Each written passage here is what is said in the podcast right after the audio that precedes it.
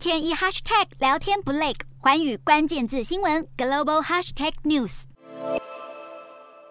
前首相纳吉寻求要推翻他涉嫌贪污遭判十二年的判决，联邦法院十八号开始审理他提出的上诉案，而这其实也是一场法律豪赌。如果赌输了，纳吉就会立刻入狱；但是如果赌赢了，他就可能重返政坛。但是当联邦法院开始审理这起案件的时候，纳吉的首席辩护律师郑保德居然是向法官表示，自己错估形势，还没有为上诉案做好准备，因此想要退出案件，让现场的人员相当的错愕。而郑宝德他的退出请求在遭到法院拒绝之后，郑宝德随即在庭上表明拒绝做口头辩护。不过他告诉法院，如果给予他足够的时间，辩方还会再加入新的书面陈词。当这场审讯被当地的媒体解读为可能是一种拖延策略，因为纳吉如果可以在第十五届全国大选期间维持上诉以及无罪的状态，就可以继续保持参选资格。